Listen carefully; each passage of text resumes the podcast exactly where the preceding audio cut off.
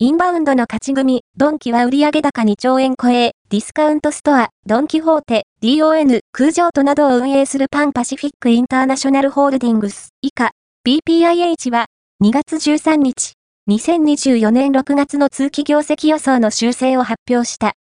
売上高は、2兆700億円、前回予想は2兆621億円、営業利益は、1300億円、同1110億円、親会社株主に帰属する当期純利益は、765億円、同667億円に修正した。